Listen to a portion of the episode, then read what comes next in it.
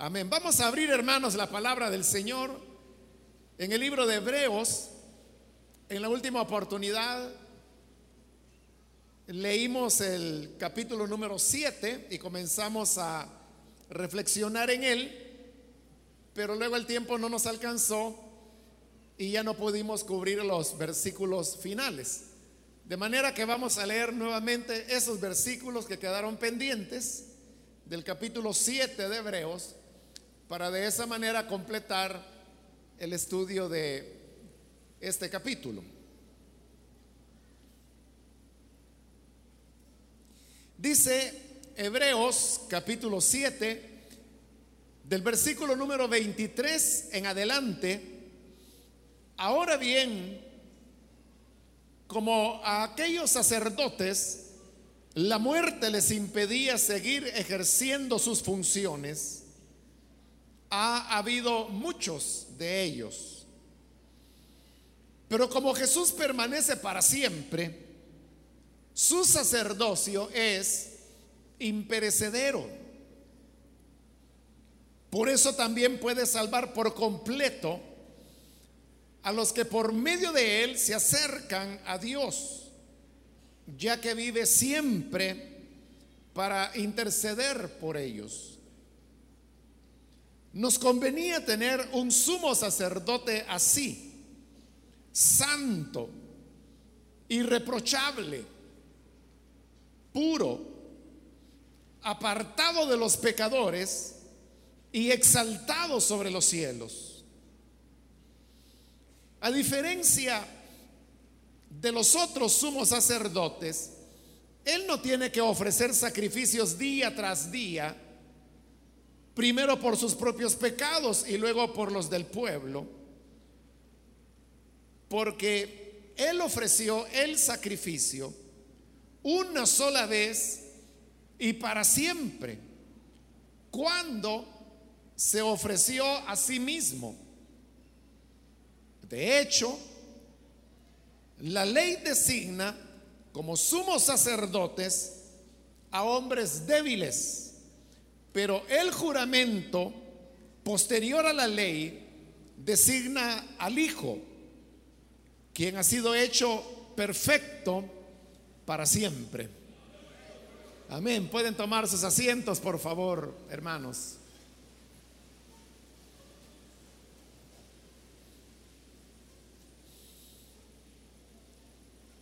Como lo dije hace un momento, hermanos, en la última oportunidad comenzamos a estudiar este capítulo 7 de Hebreos y cubrimos la mayor parte de versículos.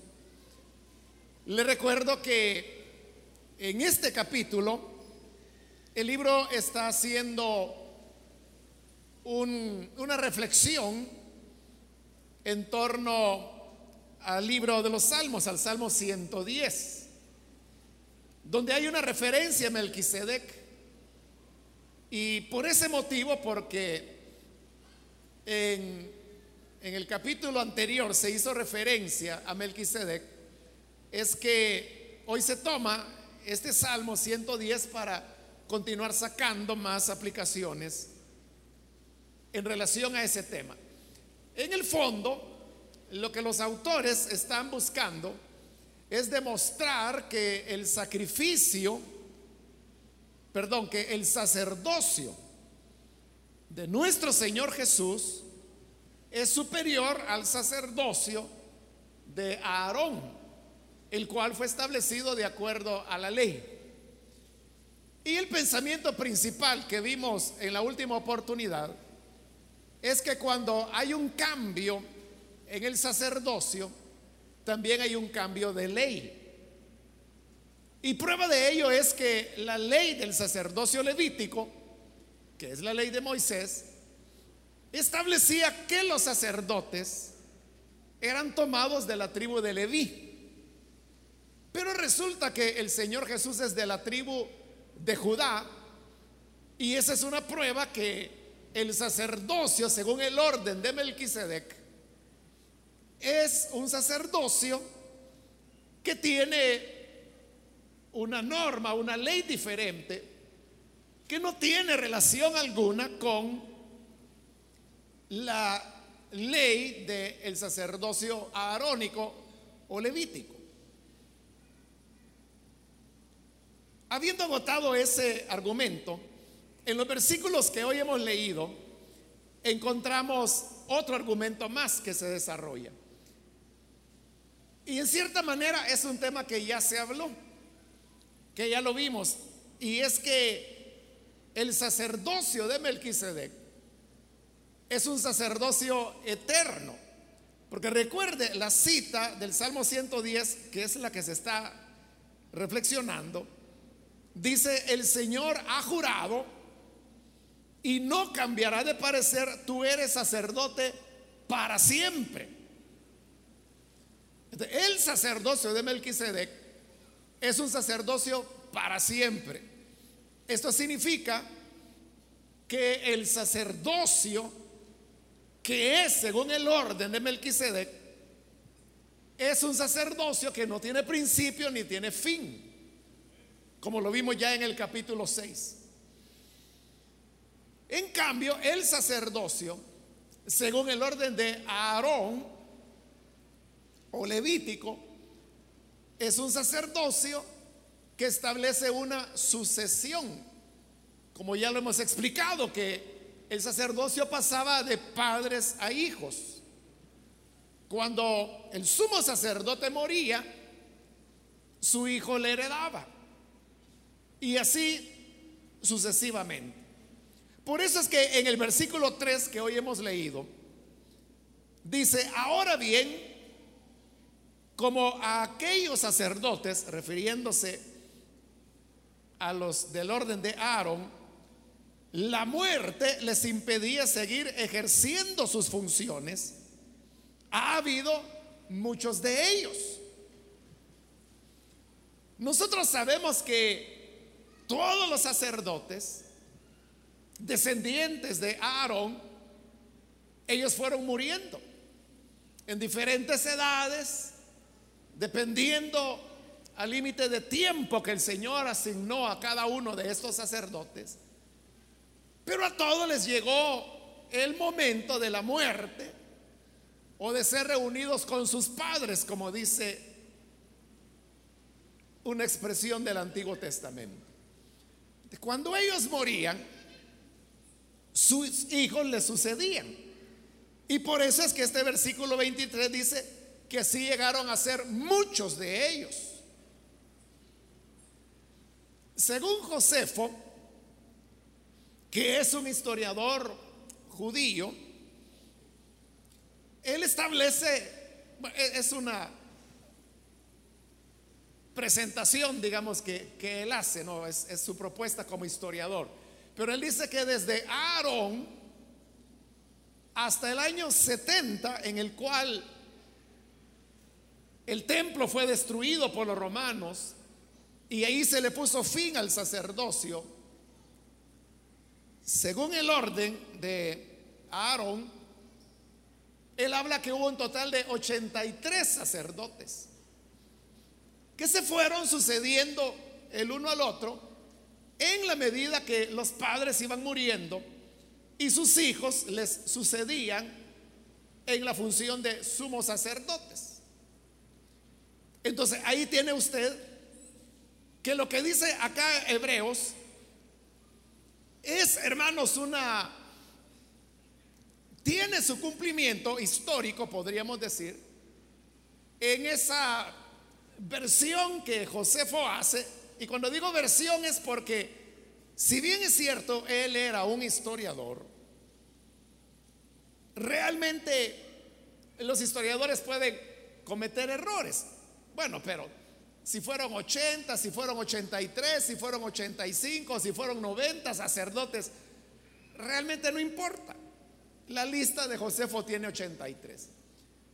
Pero sin importar el número o si es exacta o no la lista de Josefo, el punto fundamental es lo que aquí se está diciendo, que ha habido muchos de ellos. En cambio, el versículo 24 dice, pero como Jesús permanece para siempre, su sacerdocio es imperecedero. Como Jesús no tiene principio de días, ni fin de días, y además Dios le juró que Él era sacerdote para siempre, entonces significa que Él es el primer sacerdote del orden de Melquisedec y es el sacerdote único según ese orden de Melquisedec y después de él no habrá otro. Porque el Hijo de Dios nunca muere y por eso dice acá que su sacerdocio es imperecedero.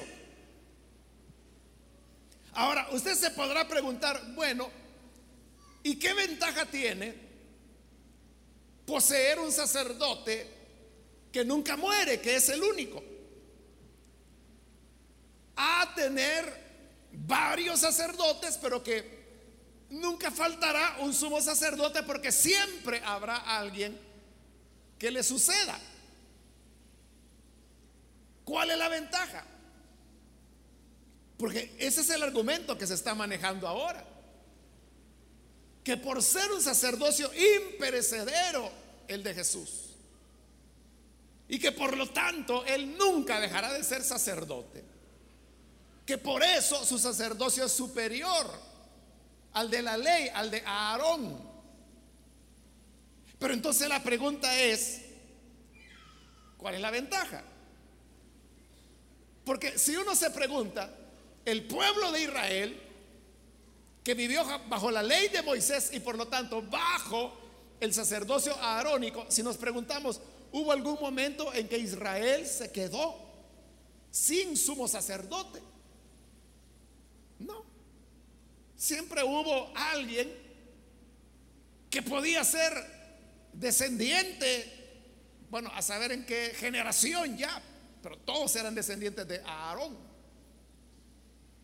Si asumimos que la lista de Josefo es correcta, esos 83 sacerdotes, sumos sacerdotes que él menciona, todos fueron descendientes de Aarón. Entonces, ¿cuál es la ventaja?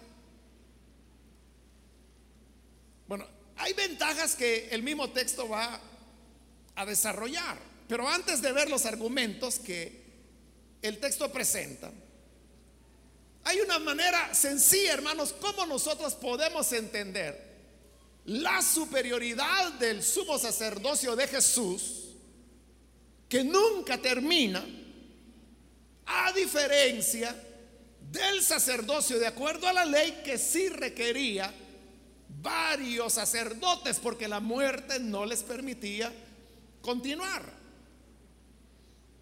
Y esta ventaja podemos verla desde el sentido o la razón de ser de un sacerdote, que ya lo vimos en el capítulo 5 de Hebreos.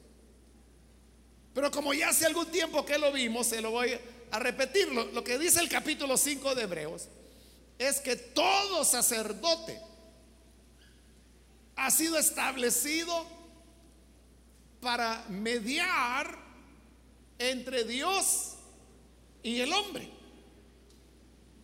Entonces, un sacerdote básicamente es un mediador.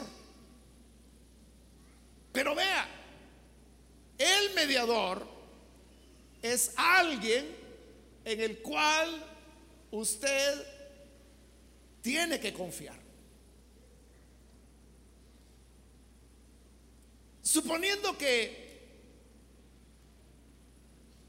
su amistad o su relación con su jefe, por ejemplo, se ha deteriorado por la razón que sea. Y se ha deteriorado a un punto que usted no puede ir directamente con el jefe. Pero usted necesita resolver la situación. Entonces, ¿qué hace? Busca un mediador. Una persona que obviamente conoce al jefe y que lo conoce a usted pero en quien usted tiene confianza. Por eso le busca de mediador. Entonces usted viene en esa confianza que le tiene a esa persona y le dice, tengo este problema con el jefe, pero yo quisiera resolverlo. Y ya que tú eres mi amigo, pero también amigo de él, ¿por qué no me ayudas a mediar? Ahí usted puede ver cómo la confianza es algo importante. Entonces, cuando las personas buscan una mediación, en cualquier campo que sea, siempre buscan un mediador que resulte confiable o en el cual se pueda tener confianza por ambas partes. Entonces, si la base de el beneficio de tener un sacerdote es el elemento de confianza. Entonces yo ahora le hago la siguiente comparación. ¿Cómo cree usted que desarrollaría una mejor amistad? Pensemos en el tema de la amistad. Todos tenemos amigos en diferentes grados. Pero yo le digo esto y le hago la pregunta para que usted la piense. En su vida, ¿quiénes han sido sus mejores amigos? Han sido aquellas personas que le mostraron amistad y que usted también le mostró amistad a esa persona por periodos cortos en la vida. Los niños, los adolescentes tienen esa característica, que las amistades que tienen son amistades intensas, pero de corto plazo. usted puede ver que ahí andan los jovencitos, los niños, las señoritas, y con relativa facilidad le dicen a cualquiera, no, si tú eres mi best friend forever. Esa es la expresión que usan. Que ya ni la escriben, sino que solo el BFF ponen las iniciales. O sea, pero de una vez le dan el nombre de mejor amigo para siempre. Pero ese gran amigo para siempre resulta que no es para siempre. Eso dura un año, dos años y se acabó. Y cuando usted le pregunta, bueno, ¿y qué te pasó? ¿Dónde está tu best friend? ni me hablé ya de ese. Fue una amistad muy intensa, pero de, de corto, corta duración en el tiempo. Entonces, todos hemos tenido, hermanos, ese tipo de personas a las cuales eh, conocimos, nos relacionamos con ellos, pero de igual manera desaparecieron de nuestra vida y las dejamos de ver. Y si yo le dijera, bueno, ¿cuántos amigos así ha tenido usted? No sé, quizá usted me diría 5, 8 o 10, alguien 20. Hubo esos, esas amistades que duraron poco tiempo. Pero hay otro tipo de amistad, que es esa amistad que quizá no es tan intensa, o pudiera ser que sí, pero la característica no es tanto la intensidad. La característica es el tiempo. Amigos que son amigos suyos por 10, 20, 30, más años, dependiendo de la edad que usted tiene. Y son amigos que nunca pasan de moda, o sea, y que están en las buenas, están en las malas, que lo entienden, que lo conocen. Entonces, la pregunta que yo le quiero hacer es, ¿con quién usted tiene una mejor amistad? Con esas múltiples amistades que fueron varias pero que duraron poco tiempo. O con ese amigo o amiga que usted lo conoce desde que eran niños o adolescentes y que han pasado décadas y siguen siendo amigos. ¿Con quién tiene usted mejor amistad?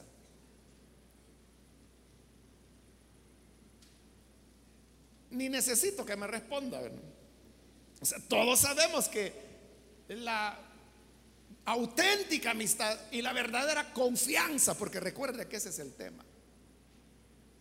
La auténtica confianza usted la tiene con aquella persona que usted ha probado por años y que le conoce tan bien usted a esa persona y esa persona a usted. Y por lo tanto usted le tiene plena confianza. En cambio, esos amigos que vinieron y se fueron, vinieron y se fueron, por las razones que sean. Usted no logró desarrollar esa confianza. Y quizás los ve a los años y hasta le cuesta reconocerlos. Hace como una semana estaba en una oficina y yo estaba sentado esperando. Cuando de repente entra un hombre y se me queda viendo y sigue caminando hacia mí y me da la mano. Bueno, yo se la di, yo no sabía, pero la cara me resultaba algo familiar. Y me dijo, ¿qué tal? ¿Cómo has estado? Bien, le dije yo. Años de no verte. Igual le dije yo.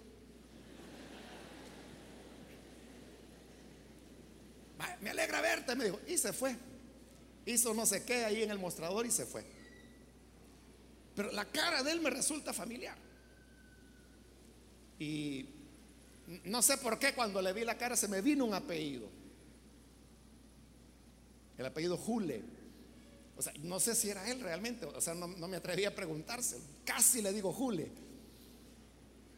si era Julio, él fue mi compañero en, perdón, en cuarto grado. Pero yo no le he vuelto a ver todos estos años hasta ahí y por eso ni estoy seguro que haya sido él. Entonces, aunque yo diría, bueno, lo que acabo de decir, lo conocí desde cuarto grado, pero yo confianza en él no tengo. Simplemente, bueno, él, él me reconoció. Pero yo bueno, como le digo, solo me queda el sabor, ¿verdad? De que creo que era él, pero no estoy seguro. Ese es el punto. Que cuando son amistades temporales, pasajeras, usted no puede decir, ah, yo confío en él. Ay, como este fue mi compañero en cuarto grado, que lo tuvo que ser hasta séptimo. Entonces, mira, teneme aquí este billete de 100 dólares y ahí vuelvo dentro de una semana. ¿Usted no sabe en qué anda él? Pero aquel amigo que ha estado ahí década tras década, año tras año, tras año, tras año, tras año, tras año, tras año, tras año. Usted sí le puede decir, mira, guardame estos 100 dólares y dentro de una semana me los das. Y usted sabe que se los va a dar. Esa es la diferencia. Que cuando la amistad no pasa, se profundiza. El conocimiento mutuo, la confianza. Y esa es la diferencia entre tener muchos sacerdotes y tener uno, pero que siempre estará allí. Esa es una diferencia. Pero como le digo, el texto pone sus propios argumentos. Dice el versículo 25. Por eso también, porque Él es eterno, puede salvar por completo a los que por medio de Él se acercan a Dios, ya que vive siempre para interceder por ellos. Entonces vea, ese ya es un argumento de la escritura, ¿verdad? Y dice de que es mejor tener un sacerdote que es el mismo siempre a tener varios que se están muriendo. Porque si éste vive para siempre, entonces dice, siempre intercederá por nosotros delante de Dios. Porque esa es la función del sacerdote. Dijimos ser un mediador, ser un intercesor. Y por eso es que la escritura dice que si alguno ha pecado, abogado tenemos delante del Padre. A Jesucristo el justo. E, esa es la confianza del creyente cuando falla, cuando peca. Pero imagínese que por descuido, porque siempre es por descuido. Que usted alguna vez fallara Y entonces viene, le dice, Padre, aquí vengo arrepentido. Te pido perdón por mi pecado. Y tu palabra dice que si alguno ha pecado, ¿qué abogado tenemos? Entonces yo tengo un abogado que está ahí a tu diestra y es tu hijo. Y que de repente el padre le diga, tenías, porque fíjate que se murió. Te quedaste sin abogado. A veces así le pasa a alguna gente, ¿verdad? Que Va donde el abogado que le tenía las escrituras desde hace siete años y cuando llega, cerrada la oficina. Y cuando pregunta, ¿y a dónde está el licenciado? No, se murió. Y los papeles, a saber. Pero nunca llegará un momento en que el Padre nos diga, miren, ya mejor no me estés suplicando porque se murió tu, tu, sumo pontífice, tu sacerdote.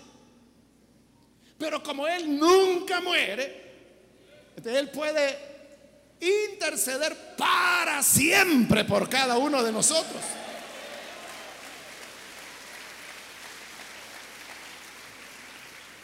Es más, nuestra vida natural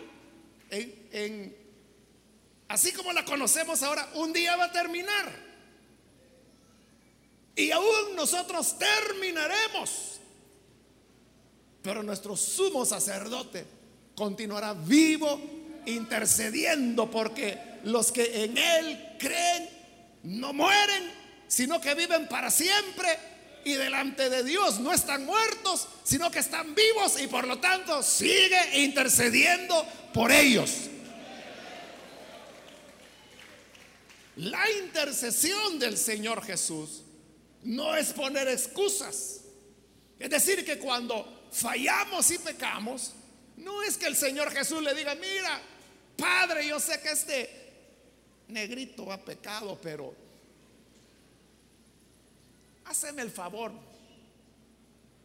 Padre mío, hazme el favor y perdónalo. Es mero terco, pero en el fondo me ama, así que perdona. O sea, no es así. Sino que nuestro sumo pontífice lo que dice es, sí Señor, este es un sinvergüenza, es un pecador. Merece la muerte. Pero yo te ofrezco mi sangre, mi vida a cambio de él. Llevo su pecado sobre mí y le entrego mi justicia a él. Así es como él intercede por nosotros. si se nos pregunta, ¿qué seguridad tenemos nosotros? que la gracia y la fe en el Señor Jesús verdaderamente nos salva. O sea, si yo le pregunto a usted, y usted como sabe que dentro de siete años, usted todavía tendrá la salvación. Y dentro de 20, y dentro de 30, y cuando se muera, y cuando ya tenga 30 años de muerto, ¿cómo sabe usted que va a seguir siendo salvo? es porque nuestro sumo sacerdote, Él no se morirá, siempre estará intercediendo por nosotros.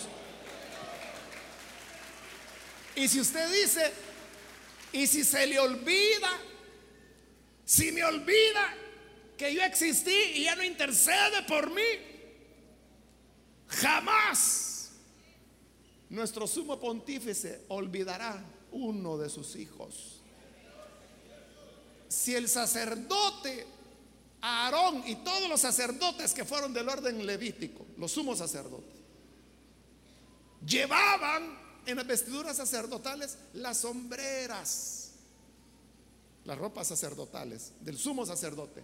Llevaban las sombreras, en cada hombro había seis piedras de un lado y seis piedras del otro.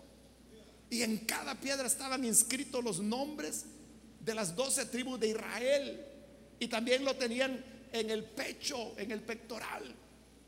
¿Y por qué lo tenían escrito? Para que no se les olvidara. Es decir, los sacerdotes, los sumos sacerdotes, según el orden de Aarón, llevaban copia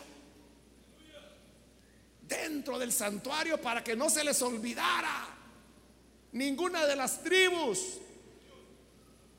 Pero nuestro sumo pontífice no necesita ni copia, ni piedra, ni recordatorios él dice, yo te puse nombre, mío eres tú. Jamás se le va a olvidar un nombre a él. En Juan capítulo 10, Jesús dijo, el buen pastor conoce a sus ovejas y las llama por nombre. Él nos conoce individualmente a cada uno y nos conoce por nombre. Jamás nos va a olvidar. Así que puede morirse tranquilo, hermano y hermana. Ahí sí, mire, ahí sí, descanse en paz. Porque tenemos un sumo sacerdote que nunca dejará de interceder porque nunca muere. Pero ¿qué pasaba con Israel cuando se moría el sumo sacerdote? Hermano, la gente se quedaba, ¿cómo le diría? En suspenso. ¿Y ahora quién va a mediar por nosotros? Hasta que nombraban al nuevo o hasta que hacían la ceremonia de ordenación, de consagración. Pero nuestro Señor Jesucristo es sacerdote para siempre. El versículo 26, nos convenía tener un sumo sacerdote así. Entonces describe cómo era Jesús. Dice, santo. Y el tema de la santidad algunos lo han relacionado con la relación de Cristo, de Jesús, con su Padre. Porque recuerde que la santidad era elemento fundamental para el sacerdote. Pero Jesús de naturaleza era santo. Luego dice irreprochable. Y eso algunos lo mencionan en relación a los hombres, que los hombres no hallaron tacha en él. Y luego dice, puro. Y eso lo relacionan con la vida interior del Hijo de Dios, que era una vida pura.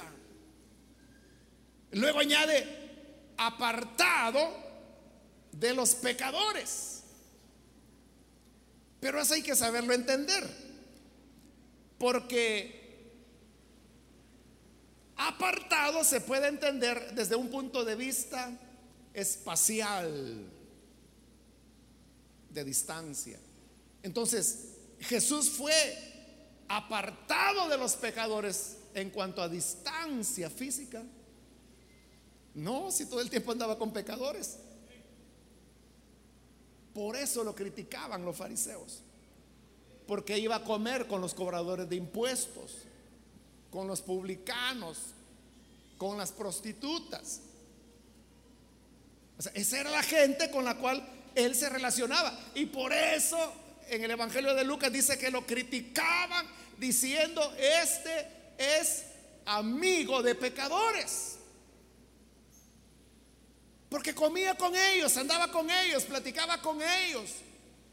Y no la mujer que llegó a llorarle a los pies y derramando el perfume. E-, era una mujer escandalosa que todos se escandalizaron y dijeron, si este fuera profeta, no dejara que esta mujer lo tocara, porque era una mujer suela Y Jesús sabía lo que era ella, pero Jesús también sabía que ella lloraba de arrepentimiento. Entonces, espacialmente, Jesús nunca estuvo lejos de los pecadores, pero sí fue apartado de los pecadores en el sentido que él era diferente a los pecadores. Él iba a cenar en casa de pecadores, pero no vivía como los pecadores. Es más, cuando él estaba ahí, los pecadores no hacían lo que normalmente hacían en sus cenas porque respetaban al Señor. Entonces, apartado de pecadores en el sentido porque él era de otra dimensión, de otra naturaleza. A diferencia, es decir, lo contrario de los sacerdotes según el orden de Aarón. Porque según el sacerdocio arónico o levítico, el sacerdote, ese sí, mire, estaba espacialmente apartado de pecadores, no podían acercarse a él, porque no cualquiera podía entrar al templo. Y adentro era que estaban los sacerdotes. Pero el mismo sacerdote era el que tenía pecado. Y por eso ya lo vamos a ver, que dice que el sacerdote tenía que ofrecer primero sacrificios por sus propios pecados. Es decir, espacialmente los sacerdotes levíticos estaban apartados de pecadores, pero el pecado lo llevaban adentro. En cambio Jesús estaba cerca de los pecadores, pero la santidad la llevaba por dentro. Y la emanaba, la reflejaba en su relación, en su conversación ante los pecadores que le rodeaban. Y termina el versículo 26 que dice, y exaltado sobre los cielos. Este es un tema que se va a desarrollar más adelante, en los capítulos que vienen. Y es que esa es otra gran diferencia. Ahorita solo se insinúa ahí, pero yo le adelanto un poquito. Y es que los sacerdotes, según el orden de Aarón, ellos ministraban, ejercían las funciones del sacerdocio en un tabernáculo que estaba en la tierra. Podía ser el tabernáculo, podía ser el templo. Pero sea el tabernáculo o sea el templo, eso era simplemente una copia de un original. Y el original estaba arriba en el cielo. Bueno, ahí está. O sea, hay un verdadero lugar santísimo que está, es la morada del Padre. Entonces, el templo o el tabernáculo era una copia. Y ahí, es decir, ellos ministraban en la copia. Pero del Hijo se dice que él fue exaltado sobre los cielos. Entonces, como se va a decir más adelante, Él no está ministrando con figuras o con copias. Él está ministrando en el verdadero lugar santísimo. Porque ha entrado, ya lo vimos que lo dijo anteriormente este libro, que Él ha entrado en la misma presencia del Señor. Él no está en una maqueta terrena sino que está en el edificio real, en el verdadero lugar santísimo. Pero como le digo, aquí es solamente una chispita. Después se va a desarrollar ampliamente ese tema.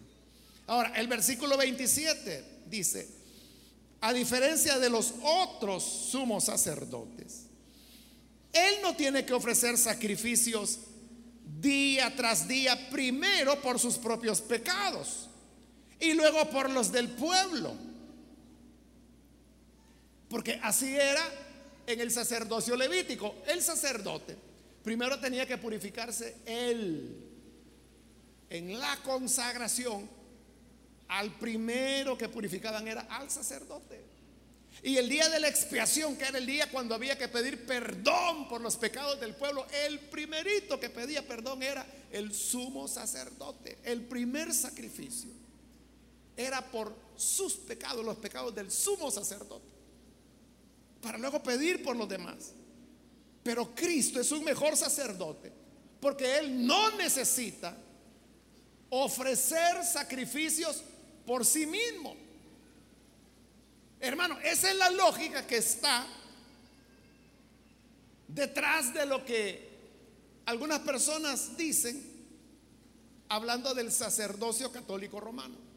Porque usted sabe que de acuerdo a la doctrina católica, son los sacerdotes los que pueden otorgar absolución de pecados. y la otorgan por medio de la confesión. En la confesión es donde el feligres católico viene delante de un sacerdote y le cuenta al sacerdote católico sus pecados, en qué ha fallado, en qué ha desobedecido a Dios. Entonces el sacerdote le escucha, le absuelve y le pone una penitencia que es como en sufragio de sus pecados. Entonces, que normalmente son padres nuestros, aves Marías, credos que la persona tiene que ir a rezar. Pero ahí donde viene, hay personas que se ponen a pensar y llegan a esta conclusión. Y dice, bueno, ¿y yo por qué voy a ir delante de otro hombre a contarle mis pecados si ese también es otro hombre pecador? Pues esa es la pregunta, ¿no? Que algunos, usted seguramente ha escuchado que se hace. O sea, ¿por qué voy a ir a contarle a otro hombre pecador lo que, los pecados que yo he cometido? Esa es la lógica del razonamiento que se está usando acá. Que por eso el sacerdocio de Jesús es superior. Porque Jesús no necesita ofrecer sacrificios por sus propios pecados, porque no los tiene, porque ya se dijo que Él es santo, irreprochable, puro. Y por eso dice, nos convenía tener un sumo sacerdote así. Claro que nos conviene tener un sumo sacerdote que sea santo, irreprochable y puro que, no tiene necesidad de estar limpiándose primero Él, sino que porque Él es santo, irreprochable y puro, puede atender nuestros pecados.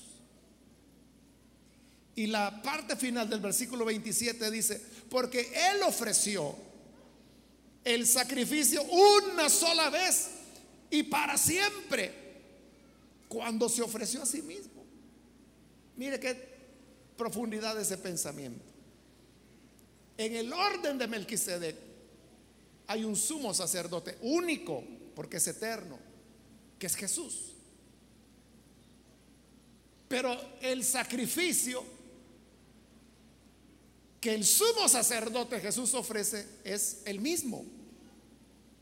Es decir, que al mismo tiempo, Él es el sumo sacerdote y al mismo tiempo es la víctima o el sacrificio o el holocausto que se ofrece. A diferencia del sacerdocio levítico, que el sacerdote era uno, la víctima era otra. Podía ser una res, un cordero, un palomino, dependiendo los recursos de la persona que andaba buscando el perdón. Pero en el caso del Señor Jesús, él no viene a ofrecer toros. Él no ofrece vacas, Él no ofrece corderos, machos cabríos, sino que se ofrece Él mismo. Y por eso es que es un solo sacrificio. Ahí dice, Él ofreció el sacrificio una sola vez. ¿Por qué el sacrificio de Cristo? es un sacrificio de una sola vez. Bueno, es algo que se va a explicar también más adelante, pero aquí ya se está mencionando. Es porque exactamente lo que acabo de decir, que Jesús no viene a ofrecer la sangre de un novillo. Jesús no viene a ofrecer la sangre de un cordero de un cabrito. Jesús se ofrece Él. ¿Y quién es Él? Él no era simplemente un hombre. O sea, porque si hubiera sido un hombre, hubiera sido el cuerpo de un hombre, como cualquier otro hombre. Pero era el verbo hecho carne. Es decir, era Dios hombre. El sacrificio que él ofreció fue el sacrificio del Dios hombre. la sangre que se derramó no fue la sangre de un mortal cualquiera, o de un profeta, o de un humano común.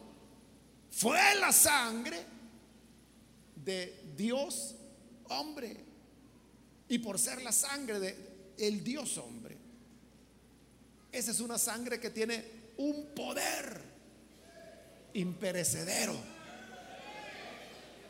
Porque hay gente bien simple, bien sencilla que dice, no, mire, si Jesús hace dos mil años que se murió, esa sangre se coaguló hace rato, ya es polvo, ya no existe.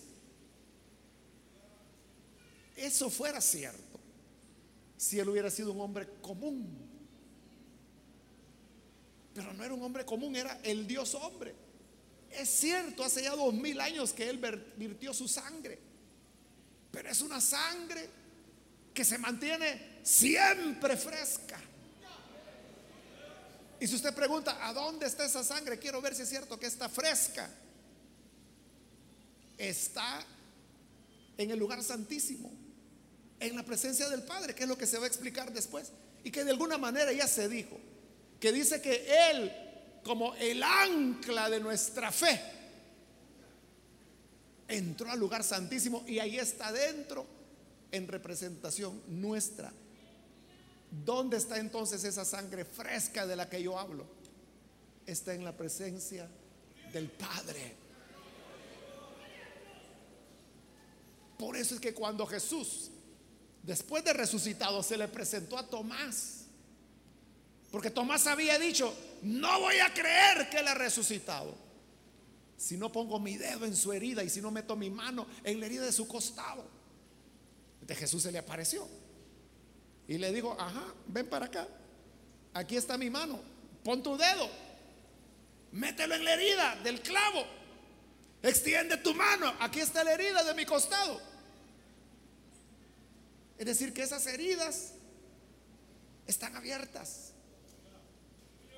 No cicatrizan. Y en Zacarías, en el profeta Zacarías, cuando se habla de la segunda venida del Hijo de Dios, Ahí dice que cuando Él vuelva, las personas le preguntarán, ¿qué son esas heridas en tus manos? Y Él responderá, con estas fui herido en casa de mis amigos. Es decir, que las heridas están abiertas siempre,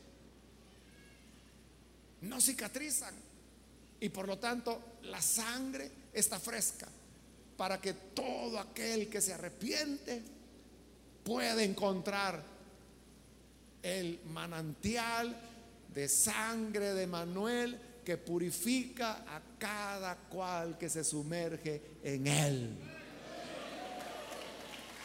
Amén.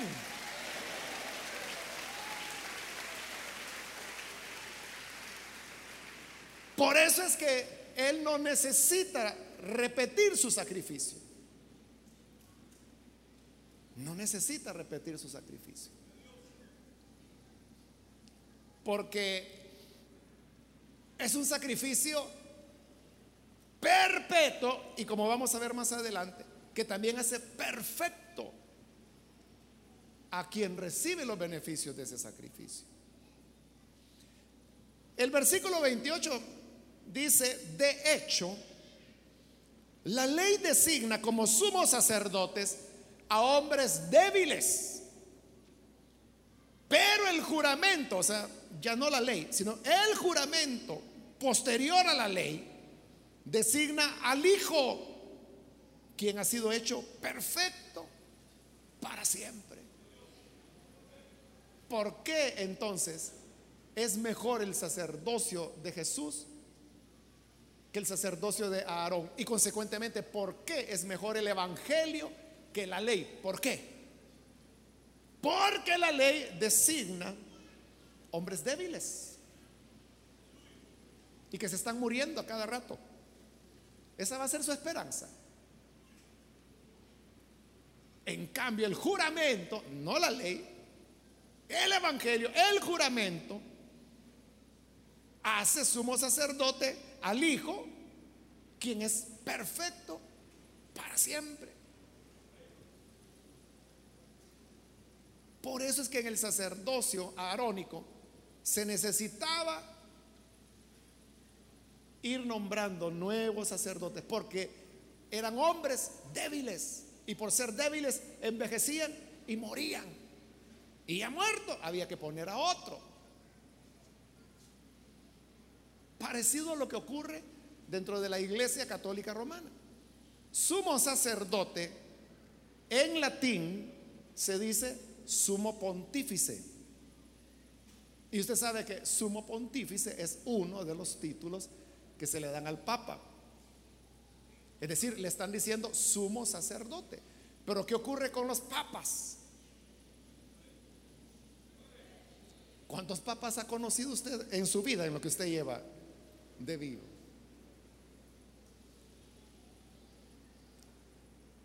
Yo no me acuerdo, fíjese, pero por, porque sé las fechas, yo sé que cuando yo nací era Pablo VI. De ahí se murió él y vino Juan Pablo I, luego Juan Pablo II, luego Benedicto, que está vivo, pero ya renunció. Y el actual papa, bueno, cinco papas he conocido yo. Pero, ¿por qué, hermano? Uno ha visto estos cambios. Porque son hombres débiles. Que envejecen y mueren. Entonces, al morir, ¿qué pasa? Se quedan sin cabeza. Porque de acuerdo a la doctrina católica, el Papa es la cabeza visible de la iglesia. Por eso el Papa también se llama vicario de Cristo. Vicario significa el que lo representa. Entonces ellos dicen, la cabeza de la iglesia es Cristo, dice la doctrina católica. Pero esa cabeza, Cristo la delegó en el Papa. Del Papa es el vicario, el sustituto, el representante de Cristo. Es la cabeza visible de la iglesia católica. Y cuando se muere el Papa, pues se quedó sin cabeza. Y como se tardan como dos semanas o tres, ¿verdad? Algo así, en nombrar al nuevo, pasan tres semanas descabezados.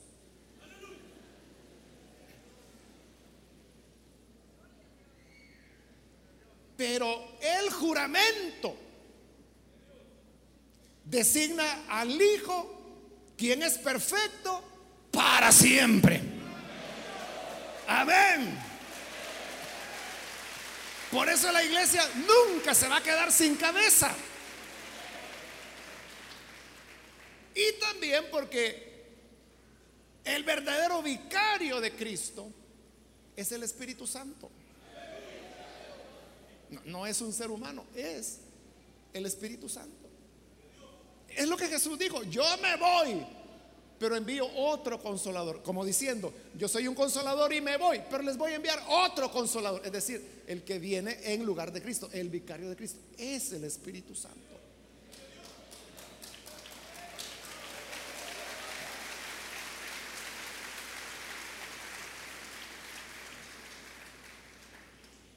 Como la gente dice, ¿verdad? Que el que a buen árbol se arrima, buena sombra le cobija. Y por eso es que dice aquí, así nos convenía un sumo sacerdote. No débil, no moribundo, no débil que hay que protegerlo detrás de cristales blindados, sino que vive para siempre.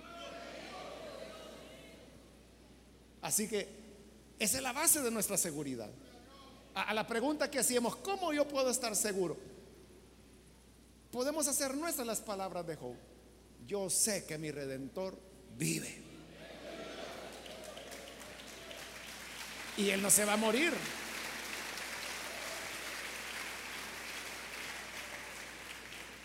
Así que mantengámonos, hermanos, aferrados a Cristo,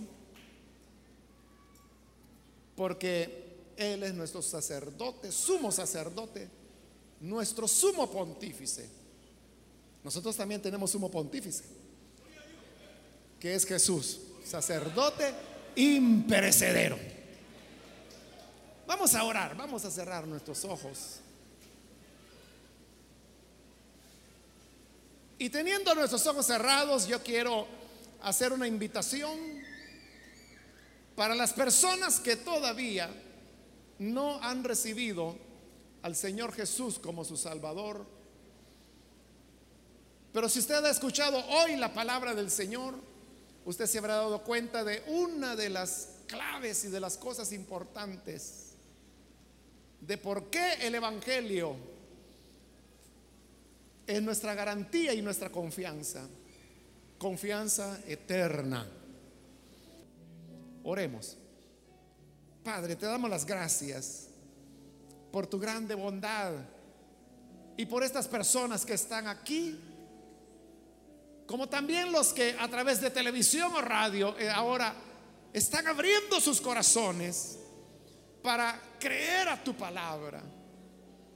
Te ruego, Padre, que les perdones, que les des vida nueva.